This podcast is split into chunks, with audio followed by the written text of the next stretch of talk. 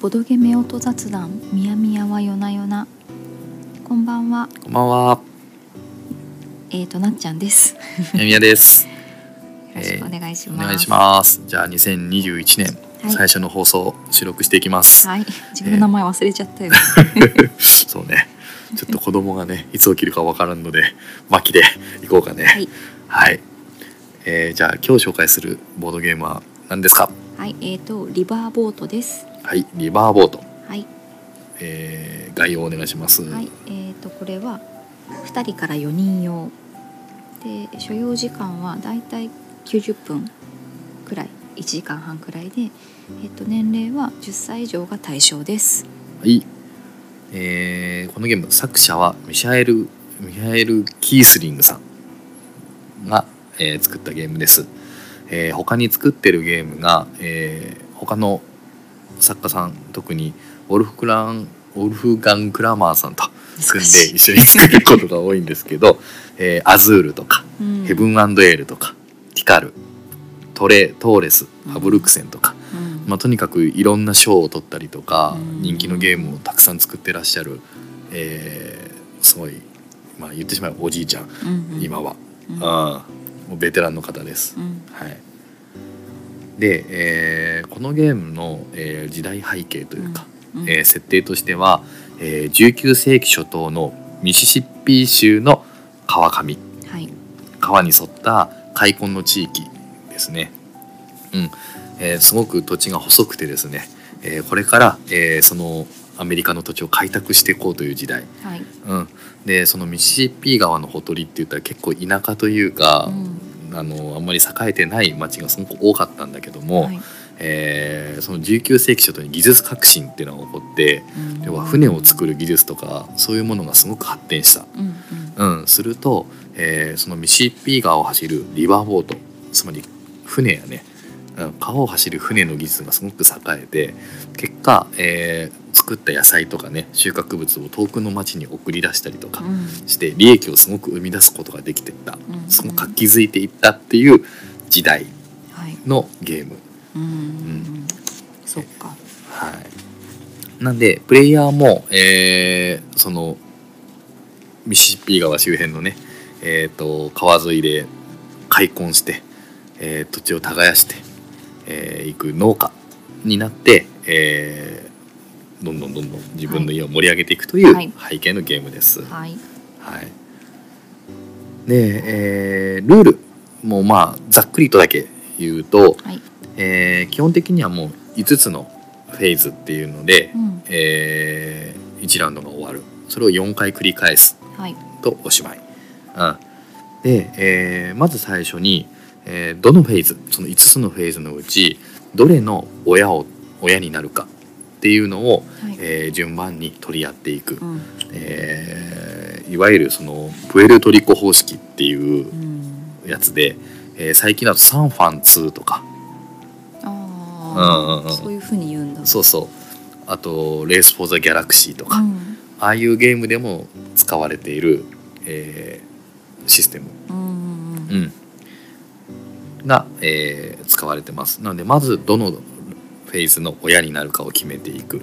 で2番目に、えーっと それぞれ個人ボードを持っているのでそこに持っている、えーっと木のコマワーカーを8個配置していく、はい。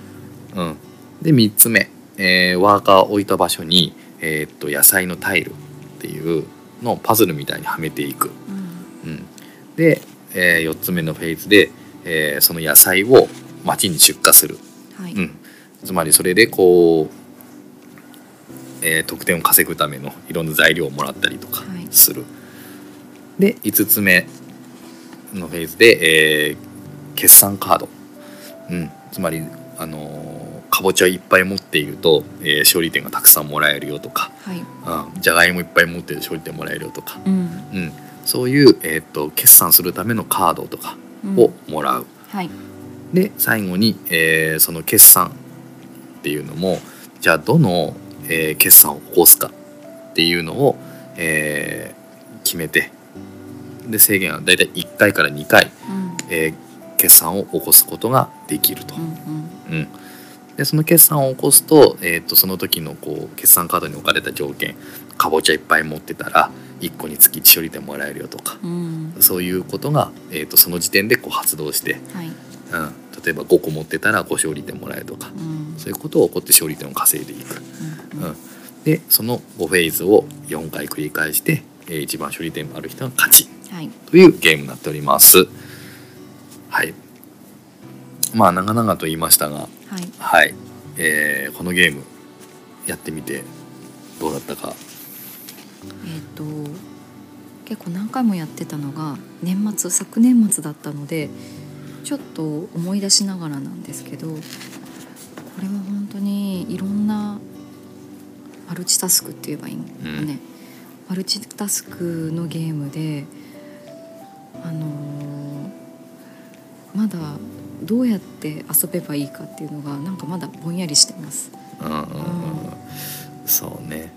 決してルールの一つ一つは全然難しくはないんだけど、うん。まあ今言った通りでどうやったら勝てるのかうん。っていうのがなかなかつかみにくいうん。ゲームかなという気はしますね。ね。あうん。本当に例えば作物タイルの置き方もどう置けば一番勝利点につながるんかなっていうコツー、うん。とかなんかそのルールみたいなのがすごいわまだ分かんないしあとはねあの港黄色い駒の、えー甲州やね、うん。あの駒が結構大事だなって思ったりもしました。うん。うん。ね。あええの駒そうあの駒が進まなかったらボートタイルをいくら取ってもあそこにえっ、とあそこが到達しているボートタイルの処理点がもらえるんだよね。うん、うん多分分かんない人もいると思うから、うんすいません。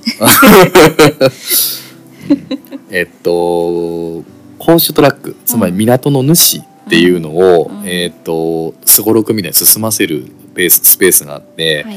でゲーム終了時にその講師その港の主自分の港の主がうん。どれだけ進んでるかっていうので競争をしてて。一番、えー遠くまで進んでいるプレイヤーが、えー進んだところまでの、まあ、勝利点をもらえる。うん。で2番以降になった人は、えーそこの攻守ボーナスでも勝利点は半分しかもらえないっていう、は結構厳しい、えーレースする場所があって、はい。うんまあ、そこが大事だっていう話ね。ありがとうございます。ようやくを。はいそうです。すごいこれは一緒に進めるのがすごい難しくって、どっちかに偏りがちなので、すごい大変でした。いやあのーそうそのマルチタスクとか、うん。えーどれを進めたいかわからなくなるとかっていうことっていうのが、まあ、このゲームのこう面白さの肝でありね。難しさでもあるなっていうふうに思ってて、うんそもそもこのゲームじゃあ何が何ていうのかな面白いかうんっていうのを考えた時にやっぱりこういつどの手を打つかっていうのをその選択の悩ましさうん。みたいなのを、えーその面白さをぐっとこう抽出したゲームだなって思っていて、うんうんうんそれが面白さでもあってはい。あの言ってた難しさにもなってるなっていうふうに思った。はい。うんそうですね。うんでどういうことかというと、え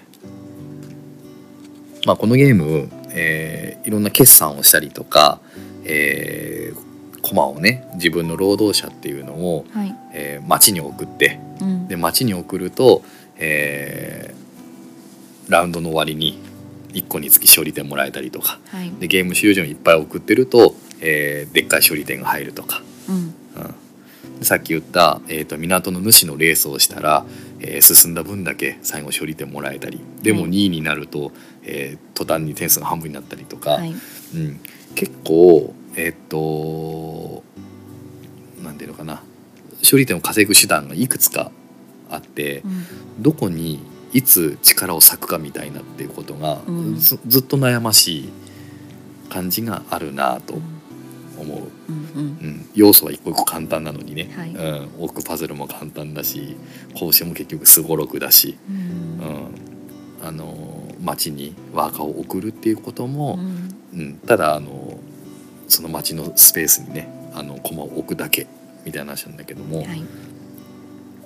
うん、なと思ってはいる。はい。うん全部追っかけちゃうと痛い目に遭いますね。うん、そう。で全部ができないようにもなっててだからこそどのタイミングでこの手を打つかというか、うん。うん、決算っていうのもまだねあのかぼちゃが3つ4つしかないけどその決算打てる機会っていうこと自体がそもそも4ラウンドの中で本当に限られてて、はい。うん、余らせると無駄になっちゃうしかといって使わないでいると、えー使っちゃうと逆に勝利点がいまいち伸びないし。うんうんそうなんだよねうんちょこちょこ使うと確実に勝利点にはなるけどなんか積み重ならない、ううんん、っていうのはあるね。そうそうだからそこの見極めっていうのが面白さであり難しさでもあるなっていうふうに思います。はい、うん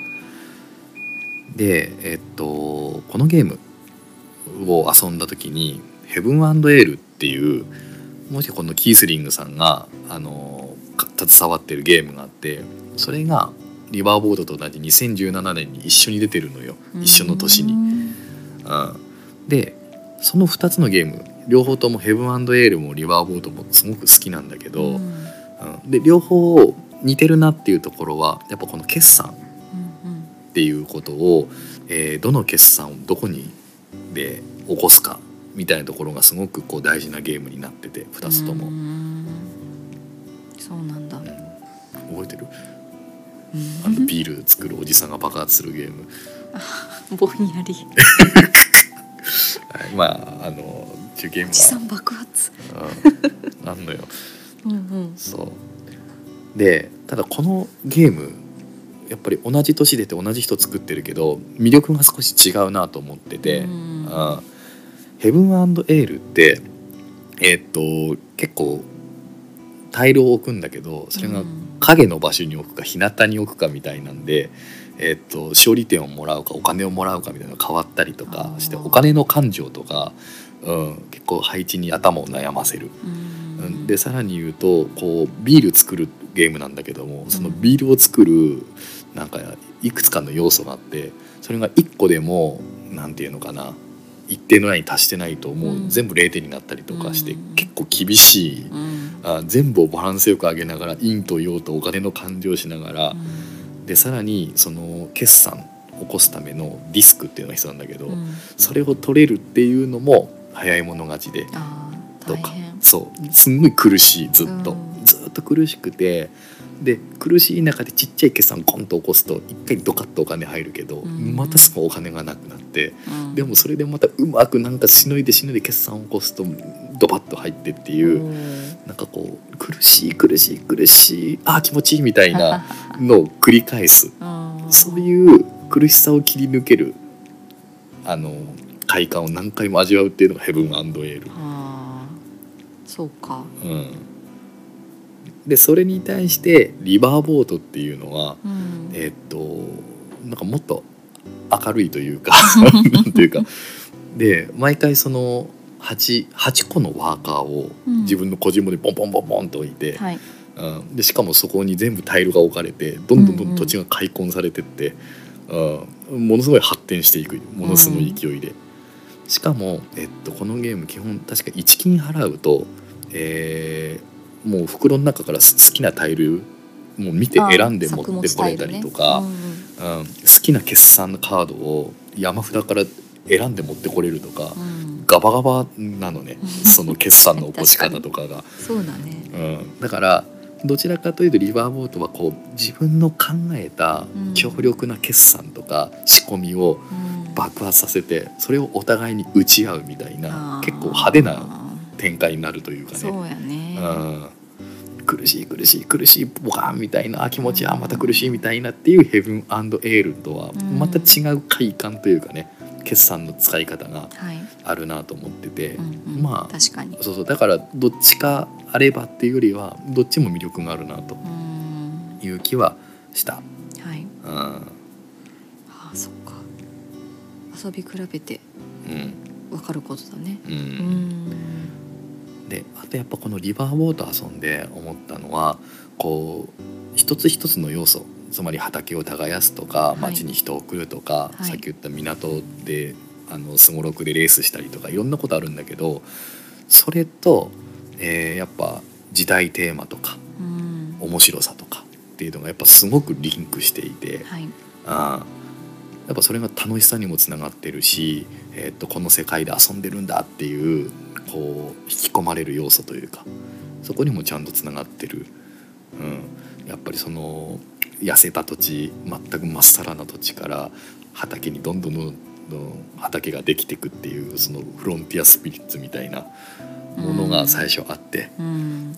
でどんどんどんどんその町に、えー、と出荷をしていくで町に、えー、と営業人として自分たちの会社の人間とか家族か分からんけど送り出していく、で送り出していくと勝利点もどんどんもらってくるんだけども、うん。だんだん畑耕す人がいなくなってきてはい。過疎化になってって すごい苦しいみたいなね。浮かぶね情景。そうそうそうそうそう。豊かになってくるんだけど、ううん。ん人がどんどんいなくなって担い手がいなくなって、うん。送れなくなっていくみたいな苦しさとかジレンマがあったりとか。そうだね。うん、であとやっぱその甲州、ーうん。その港のレースみたいなのもあれってやっぱその時代を象徴してて、うん。うん。そのリバーボートっていうその船はい。がこの物流をすごく中心だったからあー。そこの主の人ってものすごい権力持ってたらしくて、うん、どの船を出すかとかどんだけの手数料を取ってその船を停泊させるかとか何泊までここの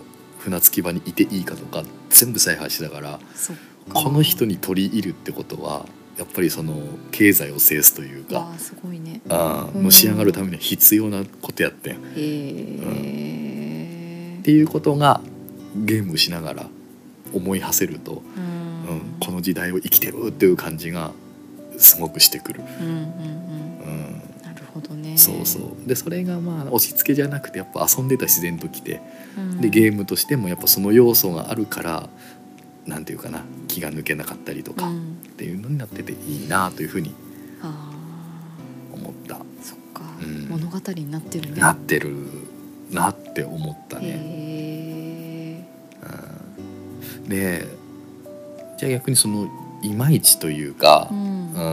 うんな点うん。というかね、きとしてはあのさっきなっちゃんの言ってたやっぱりどうやったら勝ったらいいから勝ったらいいのかわからないみたいな、うん。ルールはわかるよ、あうん。ー簡単じゃん。でもどうやって勝つのっていうのがうん。起こりうるなとは思ってるんだよ。うん。うん、でそれなんでそうなるのかなと思ったらやっぱりこのゲームの勝つというか肝っていうのはやっぱそのはい。タイミングとか機械とかうん。そういう機微を読むみたいなそのねゲーゲーム感覚みたいなそこをこう ついてくるうん。感じがあって。そうだね。あここでしょっていう。ここ逃しちゃダメでしょっていうところがきっとあるよね。ーある。うん。うん、で特にこのキキスリングさんだからってわけじゃないけども、うん。例えばそのウベローゼンベルクさんっていう人がいるのよ。はい。あのアグリコラとか作ってる人とかね。うんあの人のゲームっていうのも、えっと、いろいろ計算はするんだけどどちらかというとあの人ってもう最適解というか計算していってもう算数をずっとしてる感じにはももう自分の感覚としては、うんうんうだね。れとこれ組み合わせると一番こう効率よく牛が生まれてうん柵が作れてみたいなのうん。をずっと考えるようなそうそうそういうイメージなのよ。じゃあリバーボートどうかって言ったらこれはもう体感だけども、うん。あの計算もちろん多少いるんだけども、うん。それにさらに相手がどう動くかによって柔軟に対応するみたいな。あー確かにそれはある。あー。うん相手があれ取ってるからこれがあぶれるからこっちで取っといて、うん。そしたらあっちがこう動いた時にこの決算打とうとか、うん。ちょっとゲーム的な相手との駆け引きみたいなところの計算というかはい。を読みながら強い決算を打つというかねタイミングを測るみたいな、うん。そういう機微みたいなのがより求められる気がしていて。そうだね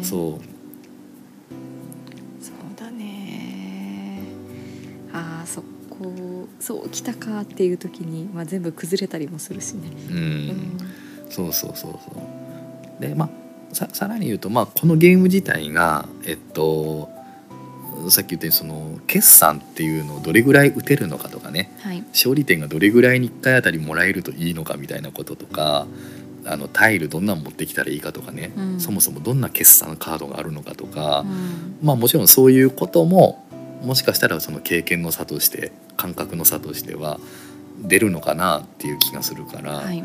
うん、だからこう分かんないけどその初心者、はい。本当にこうゲボードゲームうん始めたばっかですっていう人とかがなんていうかいきなり踏み出すうん中量級重量級としては、どうなんかな。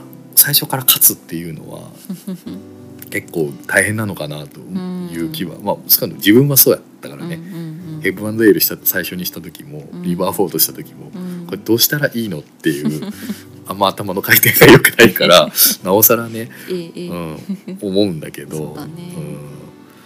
ただねそれをこう乗り切るというか、ううんまく決算打てたりとか、ね、コツをつかめてくると、うん。すごい快感というかはい。気持ちよさが待っていて没入感もあって本当なんていうかな素晴らしいゲームだなと思うので、うん、あの何回か遊んでほしいなと。そうですね。何回かやらないとちょっとわかんないし、うん。何回かやってもわかんないです。うんそうね。そうね。うんいやでも面白い。ね。本当にやることは簡単なので、うん。あうん。勝つのは難しいけど、はい。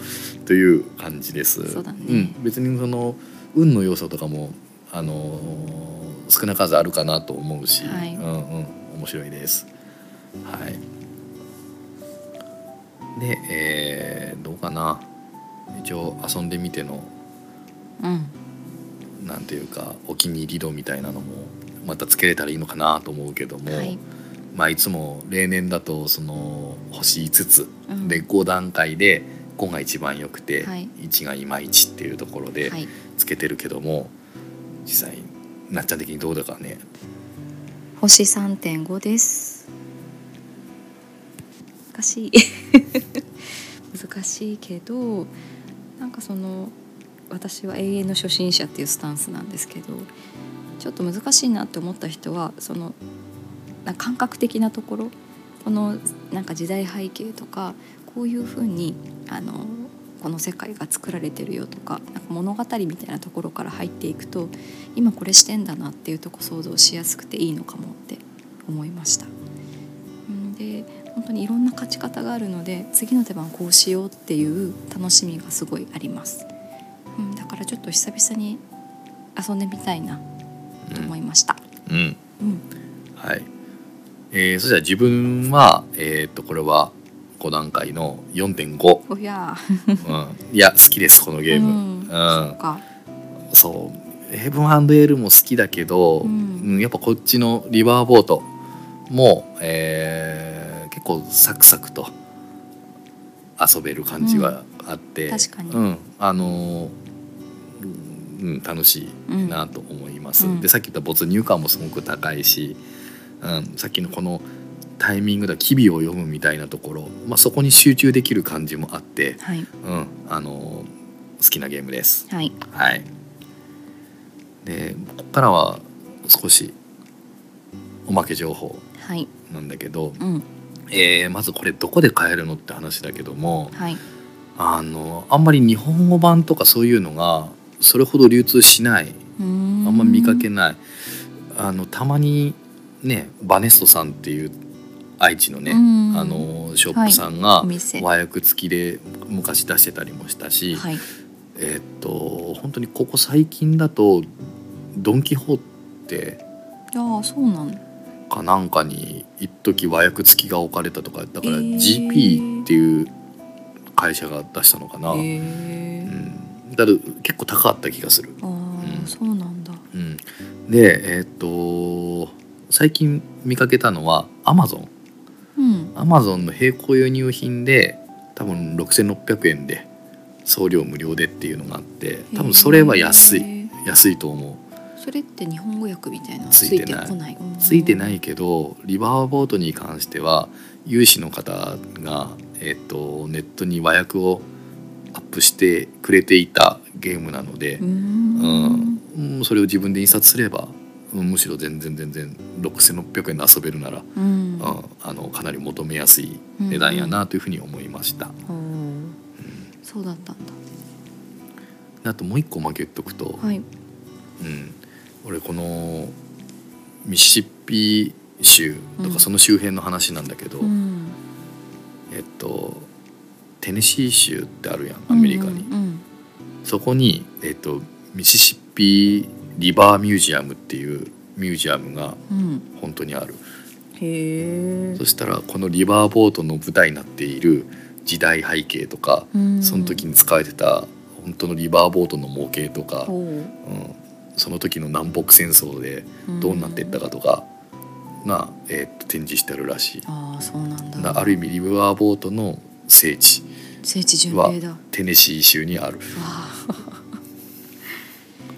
ですね。ちなみにトム・ソーヤの冒険っていう、うん。まあ、有名な本があるんだけど、うん。あれの舞台というか、うん。なってるのもあの作者さんがこのミシシッピ川のこの周辺で育ってて、うん。その当時のこととかを結構モチーフにして書いてるのがトム・ソーヤの冒険らしい。じゃあちょっと世界観世界観がこのリバーボートの世界と、うん。うん、少しつながってるものがあるかもしれない、面白いね。うん、そっか。これも完全余談です。う、ん。はい。知りませんでした。はい。うん。俺も知らなかった、うん。はい。ということで、はい。えーっとね途中ピーピー言ったりとかうん食洗機の音とかいろいろしてたけど、はい。無事走り切ったかな、はい。うん。じゃあ終わるか、そうだねうん。終わりましょう。はい。なんか喉しゃがれてきたわ、はい。なんか。眠いです。寝よっか、うん、じゃあ締めてもらおうかな。はい。えっ、とそうだね。最後ね。はい。えっ、と「進撃の巨人」の最新刊を買ったんですけど展開がしんどくてなかなか読み進められないなっちゃんと。えー最近、えー YouTube 大学で「エヴァンゲリオン」の解体新書みたいなやつ見てとても刺激を受けてるみやみやでした。さようなら。おやすみなさい